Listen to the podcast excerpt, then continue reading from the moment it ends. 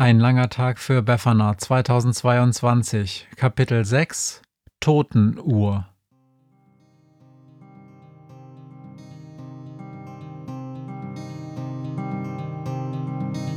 Wenn der Wind einsam durch die Straßen fegt, wenn die kalte Nacht sich auf die Häuser legt, wenn in Fenstern Weihnachtsschmuck ins Dunkel scheint, dann sind Befana und ihre Maus nicht weit.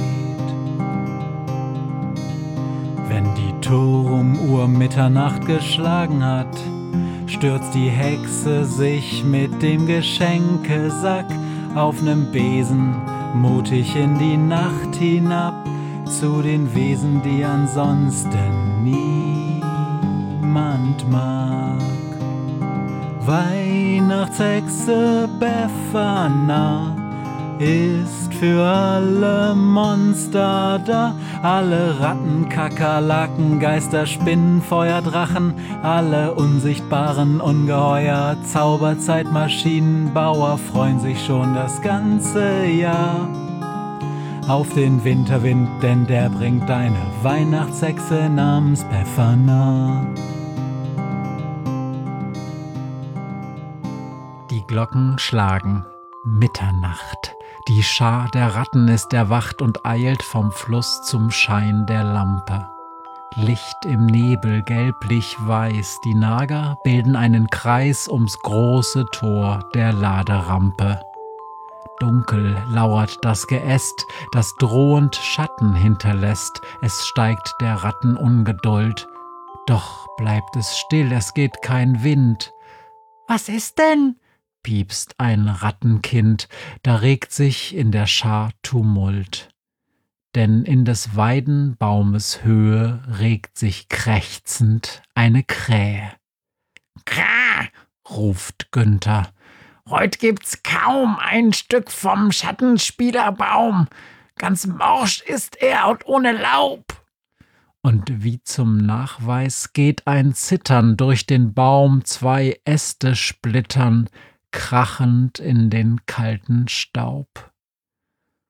Es ächzt der Stamm und leises Klopfen hallt herüber, letzte Strophen eines Baumes Untergangs.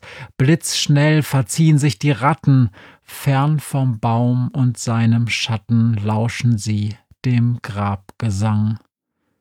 So hört mich an, krächzt Günther. Heute werdet ihr zu Zeugen, Leute, wie aus Fäulnis und Verlust ein neues Leben keimen muss. Es ist kalt geworden und die alte Reporterkrähe fliegt vom hohen Ast der alten Weide hinunter ins besser geschützte Gebüsch. Günther ist ein bisschen erschöpft vom Abend, Nachdem er das Sturmgespenst bei Mathilde und den Fliegenärzten abgeliefert hatte, musste er Befana noch das Album mit den Fotos ihres Vaters übergeben. Sie wirkte überrascht, als sie das Büchlein vom Rasen aufhob an der Stelle, wo das Sturmgespenst hingefallen war. Ihr Gesicht blieb reglos, während sie das Album durchblätterte. Immerhin folgte ihr die ganze Zeit das kleine Zicklein Helena das von Polly geschickt worden war. Immerhin, denkt Günther. Ein gutes Zeichen. Die Ratten haben sich verzogen.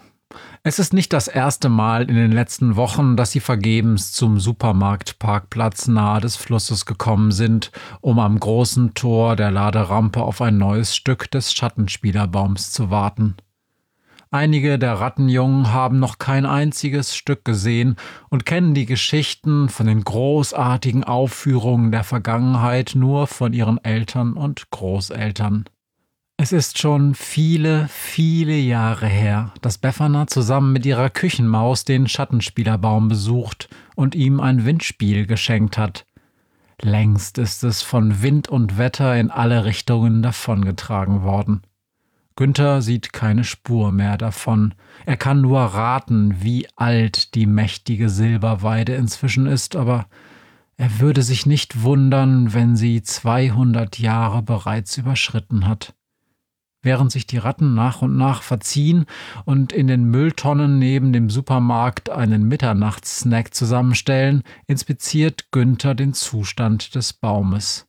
Die vollkommen blattlose Weide scheint ihr Laub nicht erst in den letzten Wochen verloren zu haben. Während einige ihrer Artgenossen wegen des bisher milden Dezembers noch immer einige Blätter tragen, ist die Silberweide offensichtlich schon länger fast kahl. Günther versteht kein Bäumisch und kann sich im Gegensatz zu Befana nicht mit Bäumen unterhalten. Umso gespannter ist er, warum er heute Nacht von Jakob Grimm, Befanas Bruder, hierher bestellt wurde. Jakob hat lediglich mitteilen lassen, dass es sich um einen schönen Anlass handelt und dass das Treffen etwas mit einem Geschenk für Befana zu tun hat. Günther hüpft näher an den Stamm des Baums heran, und da hört er es wieder. Eine Art leises Klopfen. Ist das der Baum, der da zu ihm sprechen will? Es ist nicht der Baum, falls du das überlegst. Ertönt da eine Stimme hinter ihm. Es ist Jakob Grimm. Jakob hat stark abgenommen. Damals, als er sich noch fast ausschließlich im Kaufhaus herumtrieb, war er ziemlich fett geworden. Jahrelang hat Jakob das Kaufhaus in der Innenstadt unsicher gemacht, Verkäuferinnen in den Wahnsinn getrieben und die schönsten Ausstellungsstücke immer für sich selbst behalten. Inzwischen ist aus dem dicklichen Quälgeist ein eher langes, dünnes, fast unsichtbares Männchen geworden. Ach Mist, denkt Günther. Bestimmt liest er Deine Gedanken? Jakob nickt. Es ist nicht so, dass ich's drauf anlege, Krähe, aber du bist so durchsichtig wie der Kaffee im Spielcasino. Richtig, seit das Kaufhaus geschlossen hat, geht Jakob gerne ins Spielcasino und verhagelt den Leuten dort ihre Glückssträhnen. Irgendwas muss man ja machen mit seiner Zeit, sagt Jakob.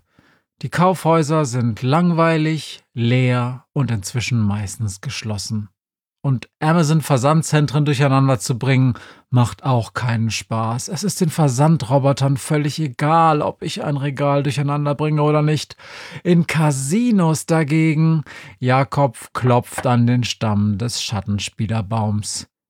Im Casino ist noch Spannung und Leidenschaft zu spüren dort hin und wieder einer pensionierten Studienrätin die Tour vermasseln und sie ihre Monatsrente verzocken lassen.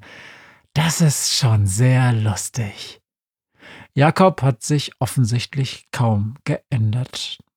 Dabei war der jüngere Bruder der Weihnachtshexe, wenn Günther Befferner richtig verstanden hat, früher mal ein süßer, begabter Zauberer. Was möchtest du? fragt Günther. Du sagtest, Du hättest ein Geschenk. Nicht ich, sagt Jakob. Der Baum hat eins. Dafür müssen wir zwei Stockwerke höher.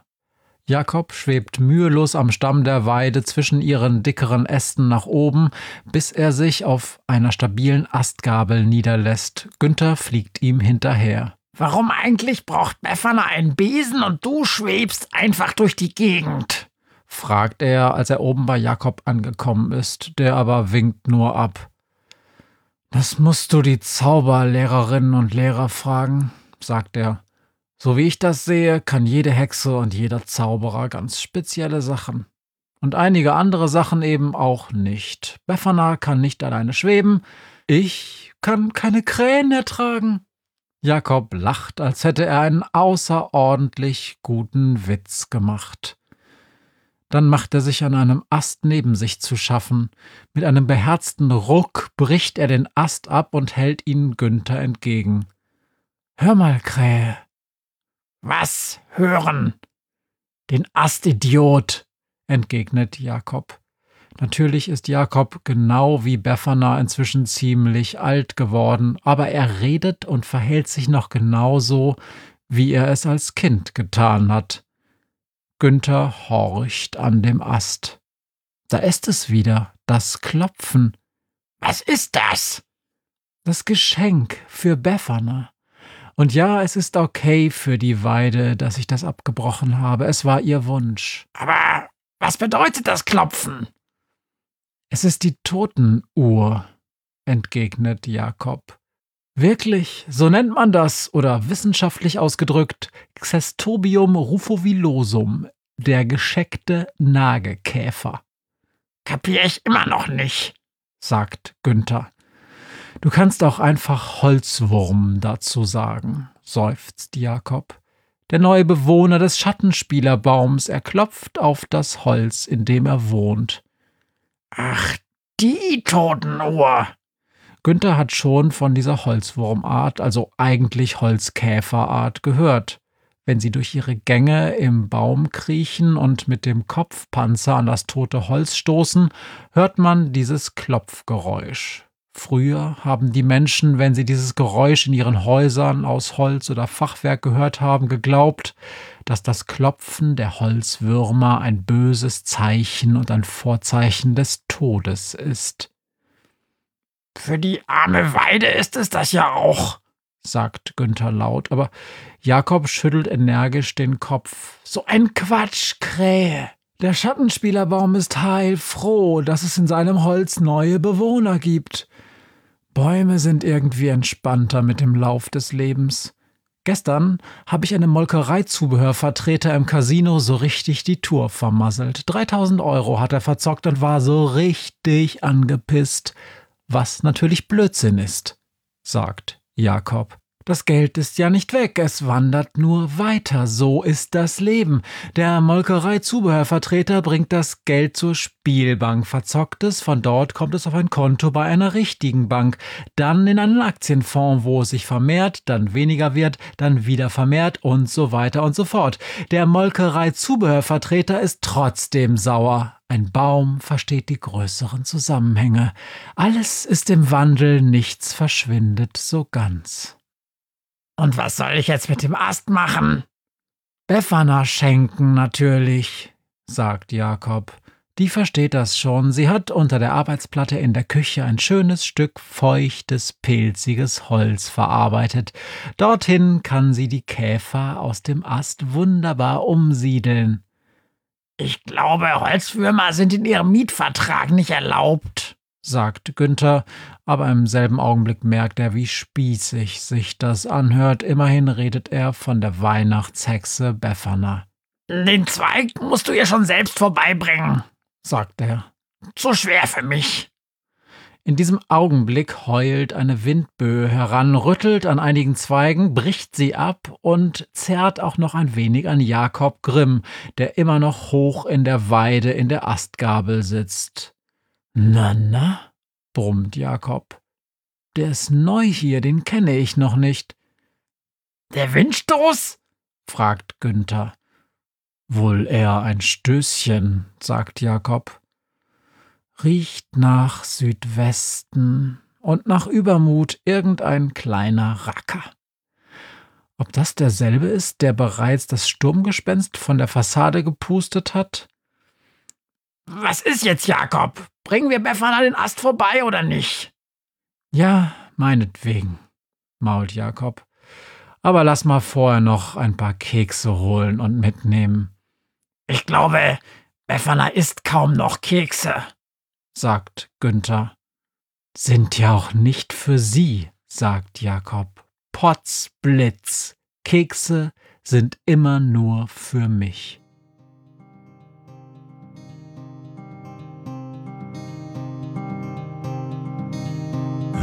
Mir heut Morgen widerfahren ist. Eine Krähe sitzt auf meinem Fenstersims und sie krächzt von Weihnachtshexe Befana, die sie hoch am Himmel fliegen sah.